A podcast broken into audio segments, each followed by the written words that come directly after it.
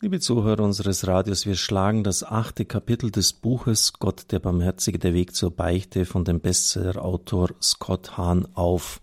Es trägt die Überschrift Väterliches Erbe, das Geheimnis des verlorenen Sohnes. Die Beichte ist eine Familienangelegenheit, eine Familienversöhnung. Sie ist die Feier der Heimkehr eines verlorenen Kindes in das Haus der Familie und in die Arme des Vaters. Durch alle Zeiten hindurch ist das Bußsakrament für die Christen mehr als nur eine Lehre gewesen. Es ist eine Geschichte. Die Geschichte von Fall und Auferstehung, von Entfremdung und Versöhnung. Es ist die Lebensgeschichte eines jeden Menschen.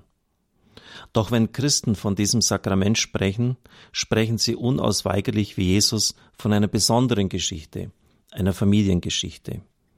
Diese Geschichte ist das Kleines vom verlorenen Sohn dann erzählt er diese Geschichte nach.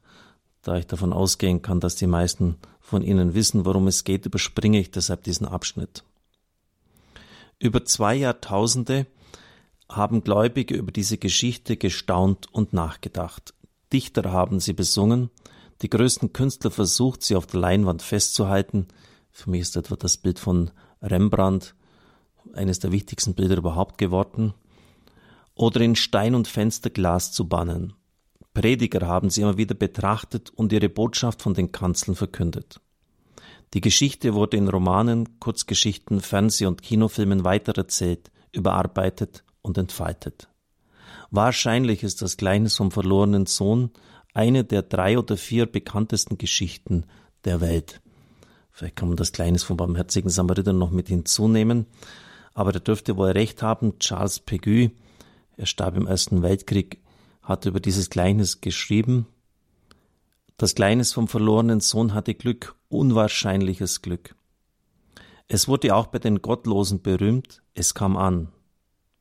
Es bleibt als einziges vielleicht wie ein zarter Dorn noch im Herzen des Sünders. Wer es zum hundertsten Mal hört, dem ist es, als hörte es zum ersten Mal. Ein Mann hatte zwei Söhne. Es ist schön, dieses Gleichnis, bei Lukas und sonst auf der Erde und im Himmel.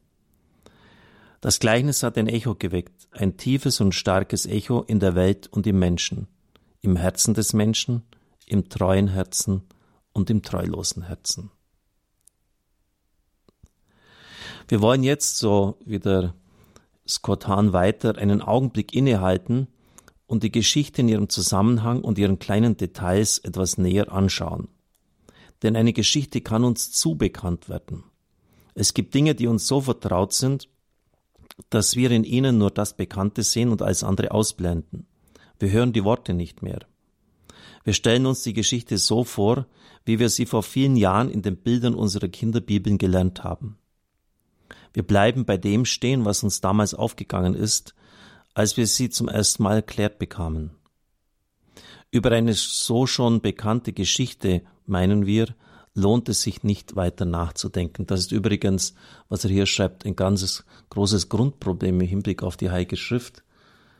Sie dürften es ja gemerkt haben an den Auslegungen etwa von Pater Hans Buob, von Pastor Peter Mayer und von mir, dass diese Geschichten als andere als selbstverständlich sind, dass sie viel mehr enthalten, als wir gemeinhin meinen und dass wir vielleicht den Fehler machen, sie als rein Informationswert abzuspeichern.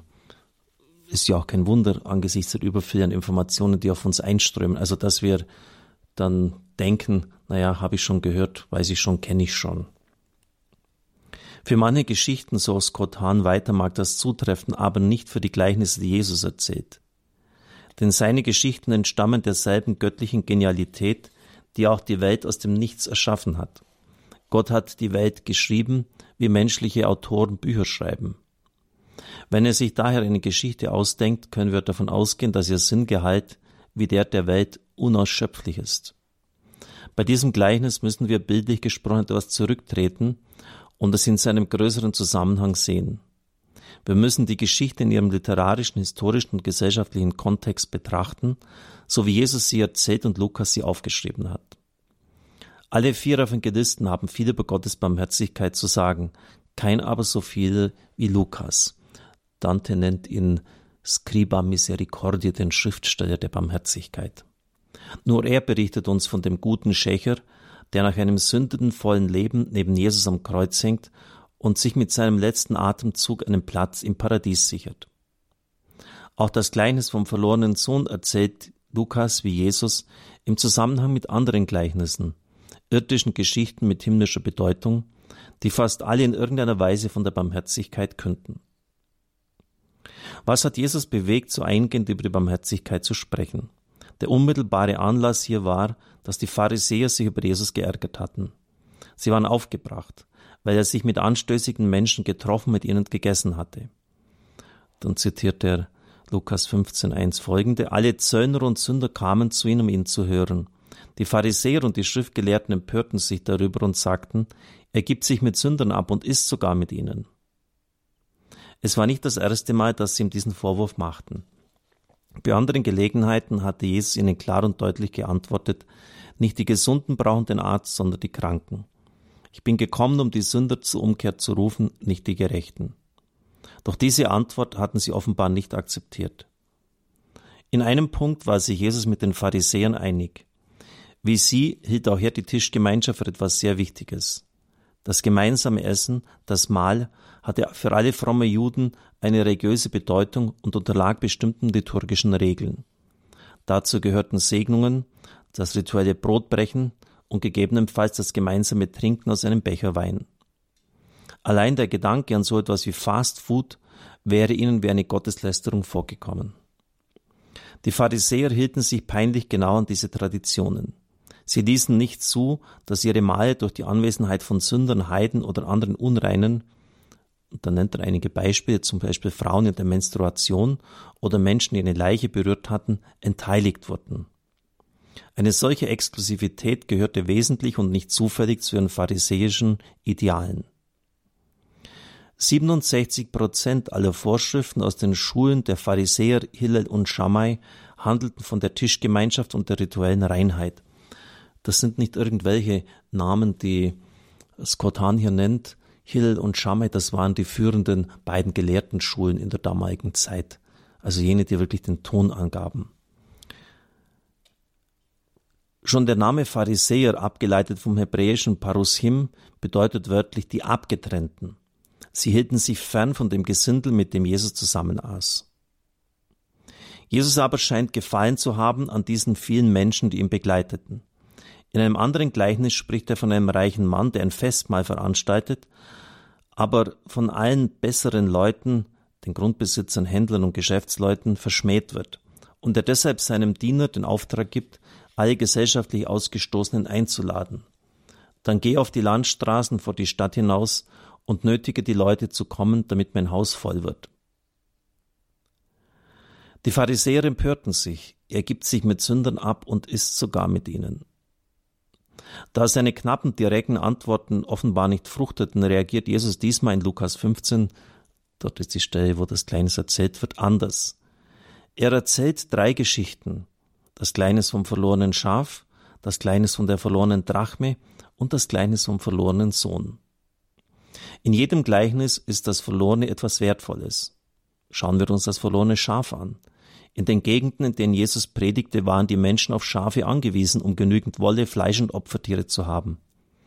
Ein einziges verlorenes Schaf bedeutete für einen Hirten einen Einkommensverlust für mehrere Jahre. Deshalb lässt der Hirte die Herde, die anderen 99 zurück, um das Entlaufene zu suchen. Und schauen wir uns die verlorene Drachme an. So viel verdiente ein Mann im besten Arbeitsalter am Tag. Frauen bekamen weit geringeren Lohn. Für sie, wie die Frau im Gleichnis, bedeutete der Verlust einer Drachme, einige Tage kein Essen kaufen zu können. Soweit diese Geschichte. Sie merken hier, wie die Auslegung auch auseinandergeht, denn Klaus Berger, ich habe das an einem Donnerstag ausgelegt, meint das etwas anders auslegen zu müssen. Er sagt, eine Drachme, das waren ein paar Pfennig, ein paar Cent. Und hier, hier sagt er, das ist das Essen für ein paar Tage. In der Regel war auch, so habe ich es zumindest gelesen in der Exegese, ein Denar äh, der Lohn für einen Arbeiter an einem Tag. Wie auch immer, der Herr Christus, der himmlische Vater, geht dem Verlorenen nach und hat Freude, es zu finden. Der mächtige und gütige Gott, der Vater und der Sohn und der Heilige Geist. Amen.